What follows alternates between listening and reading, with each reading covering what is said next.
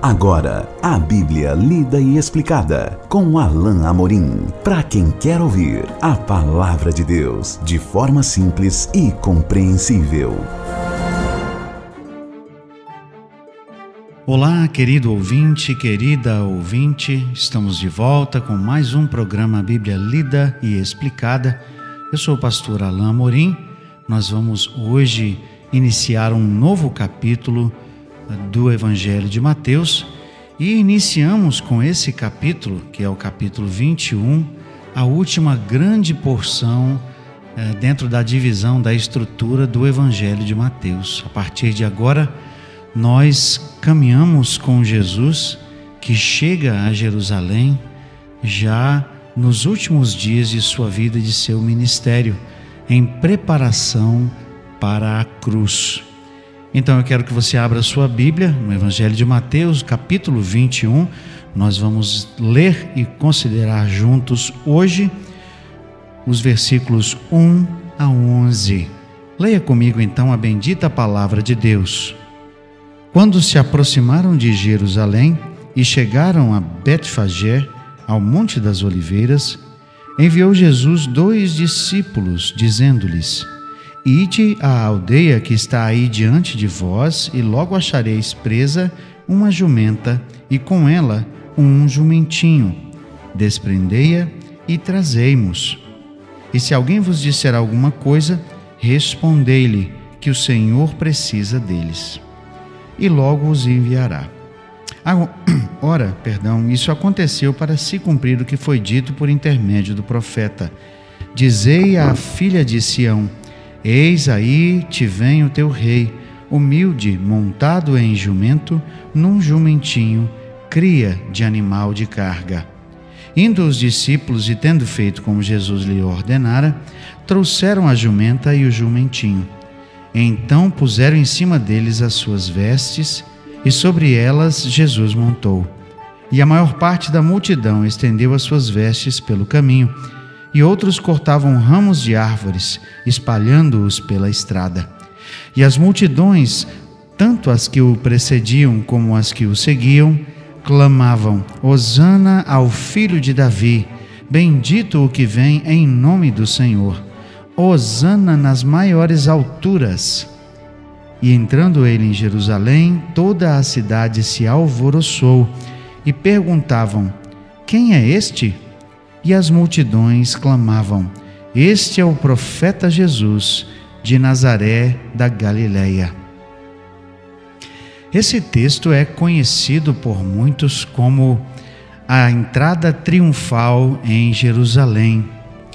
Em alguns outros círculos, essa entrada de Jerusalém é comemorada, celebrada como o Domingo de Ramos por causa dos ramos ou dos galhos de árvores que foram colocados ali ah, no caminho para que Jesus pudesse com a jumentinha e com o jumento, melhor dizendo, com a jumenta e com a jumentinho, com, com seu jumentinho, entrar em Jerusalém. Mas essa passagem tem uma significação, uma simbologia extraordinária, como nós veremos aqui juntos a partir de agora. Como nós dissemos nos capítulos anteriores, Jesus estava em uma jornada a caminho de Jerusalém.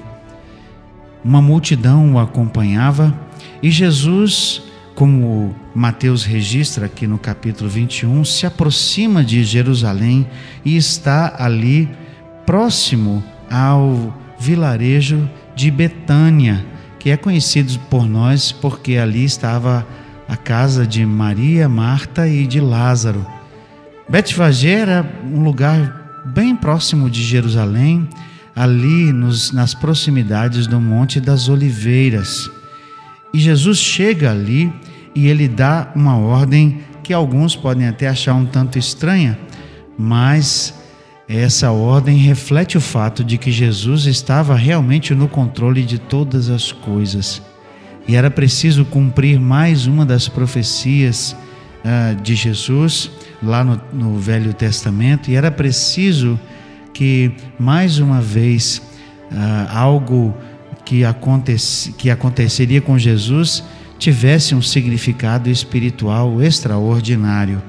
Muito bem, Jesus dá ordem para que seus discípulos uh, fossem adiante dele, chegassem ao vilarejo que estava um pouco mais à frente, encontrando ali uma jumenta e um jumentinho, desatassem uh, esses animais e os trouxessem.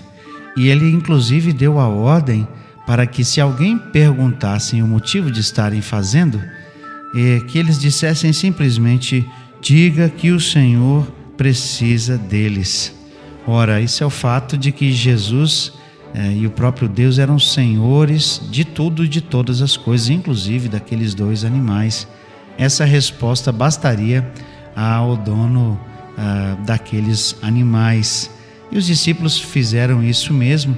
Nós não temos esse relato aqui, mas essa mesma passagem em outro, uh, em outro dos evangelhos, se eu não me engano, Evangelho de Marcos, uh, nós temos lá a nota de que alguém realmente fez essa pergunta e eles responderam exatamente o que lhes fora ordenado.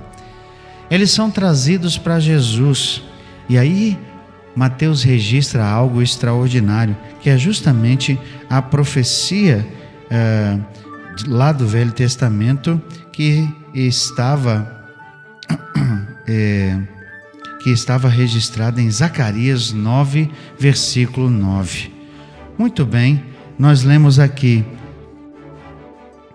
Ora, isso aconteceu para se cumprir o que foi dito por intermédio do profeta. Aqui, o profeta Zacarias: Dizei à filha de Sião: Eis aí te vem o teu rei, humilde, montado em jumento, num jumentinho, cria de animal de carga. Nós temos aqui algumas coisas importantes que precisamos perceber. É óbvio que talvez um general ou um rei, e, alguns pensem que essa seria a montaria adequada, não é? deveria vir num cavalo e não num jumento. Ah, em primeiro lugar, do ponto de vista prático, um jumentinho era mais fácil de montar porque ele era menor em tamanho e, em geral, ele era mais dócil. Então, seria mais fácil eh, que, eh, dado o fato de que havia muita gente ao redor de Jesus, um jumentinho não se assustasse tanto com a presença de tantas pessoas como talvez um, um cavalo se, se assustaria. Mas nós temos aqui, por causa da citação do Antigo Testamento, uma significação espiritual muito mais, uh, uh, muito mais importante para nós. Então, a, a simbologia aqui uh, traz duas realidades importantes que eu quero frisar para você, meu ouvinte, minha ouvinte. A primeira dessas uh, dessa significação é o fato de que em Israel havia o costume de que na coroação do rei ele montava numa jumenta ou num jumentinho. Nós vemos isso com o filho do próprio rei Davi, como está registrado lá em 1 Reis, no capítulo 1, que Salomão foi montado numa jumenta para sua coroação. E o mais significativo era a imagem que isso produzia para o próprio Jesus. Jesus, como sempre tinha sido desde o seu nascimento, desde o momento em que ele chegou aqui à terra, é, Jesus sempre se apresentou de modo humilde, de modo simples.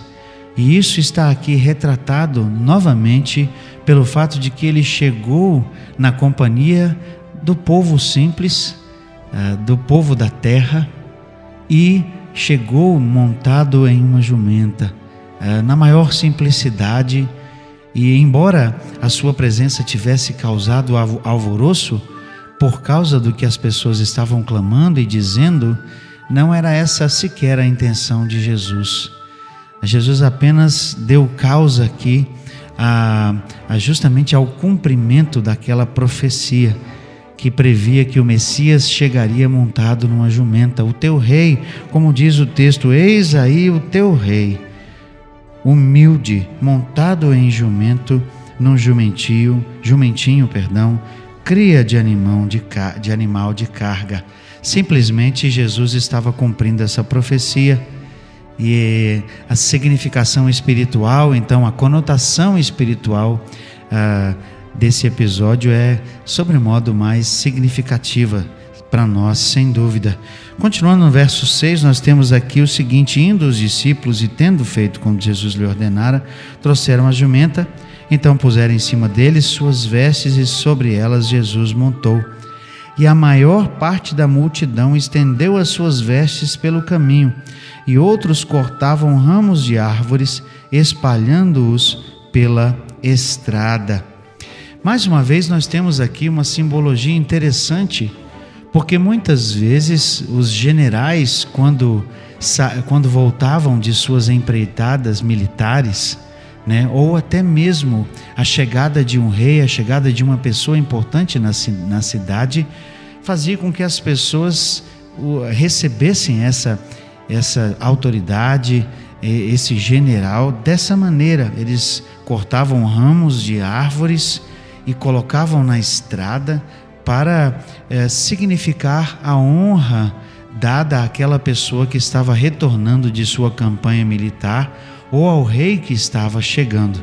E nós vemos que é exatamente isso que está acontecendo, porque nada menos que o rei de Israel, o rei por direito, o rei dos reis, estava adentrando a cidade, que era sua por direito, mas que infelizmente, como nós vemos no final da semana, uh, esse direito vai lhe ser negado uh, fatalmente quando Jesus será condenado à morte. Mas isso tudo fazia plano do próprio Senhor Jesus. Jesus é aclamado por aqueles que o reconhecem como Rei, por aqueles que entendem que ele era o Messias por direito, de fato e de direito. Mas, ao mesmo tempo, como nós veremos, Jesus é rejeitado por aqueles líderes judeus, por aqueles que, em primeiro lugar, deveriam aceitá-lo e reconhecer que ele realmente era o Filho de Deus, o Messias, mas ele é rejeitado pelos líderes judeus. Aqui, essa procissão, essa, esse povo que o está acompanhando, mais aqueles que estavam adiante dele, o recebem, o louvam e dizem, como está registrado aqui no verso 9, o seguinte: as multidões, tanto as que o precediam como as que o seguiam, clamavam: Hosana ao filho de Davi, bendito o que vem em nome do Senhor, Hosana nas maiores alturas. E entrando ele em Jerusalém, toda a cidade se alvoroçou e perguntavam: Quem é este? E as multidões clamavam: Este é o profeta Jesus de Nazaré da Galileia. Mesmo com essa dignidade aqui demonstrada, com esse louvor demonstrado a Jesus e com os brados de Hosana ao Senhor, é, ao tempo que essas pessoas estavam reconhecendo a dignidade de Jesus e o fato de que ele era alguém que era enviado em nome do Senhor, ainda assim, alguns que estavam no meio do povo Uh, posto que essa multidão aqui era a maior parte, pelo menos a que estava chegando com Jesus, a maior parte era era lá da região da Galiléia, de onde Jesus veio. Ainda assim, alguns eh, não compreendiam exatamente quem Jesus era. E aqui Jesus é aclamado, mas como profeta. E por sinal, a declaração aqui no verso 11 eh, traz justamente essa ah, ainda uh, incompleta compreensão uh, de quem Jesus era. Verso 11 então diz: Esse é o profeta Jesus de Nazaré de, da Galileia.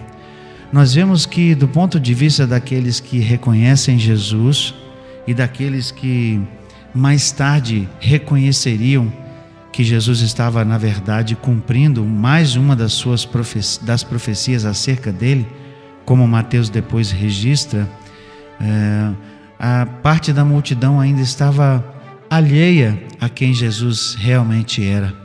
Parte da multidão, embora reconhecesse que Jesus era, na verdade, enviado de Deus, estavam dispostos a reconhecer que Jesus era muito mais do que um, um, um mero homem, ainda assim uh, careciam de uma explicação maior, careciam de algo a mais para compreender plenamente quem Jesus era. Nós vemos que isso se dá parcialmente ao fato de que Jesus ainda precisava chegar na cruz, de que ainda faltavam alguns elementos, sobretudo faltava ainda o sofrimento específico que sobreviria a, a, a Jesus já a partir da sexta-feira, quando ele seria colocado, pendurado na cruz. Mas essa multidão aqui prefigurou realmente a aceitação de Jesus como Messias, a entrada triunfal de Jesus ali.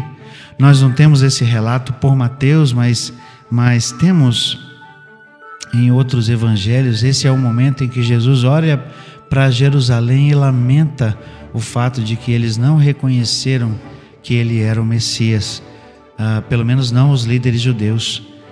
Mas essa entrada triunfal realmente é significativa. Nós vamos ver que Jesus vai continuar uh, ali nos arredores do templo, nós vamos ver o seu embate com os líderes judeus. Uh, coisas extraordinárias e bastante significativas vão acontecer a partir desse momento. E nós vamos continuar a ver isso no nosso próximo encontro. Até lá, que Deus te abençoe. Acesse agora nossa plataforma e baixe os podcasts www.rede316.com.br. A Bíblia lida e explicada com Alain Amorim.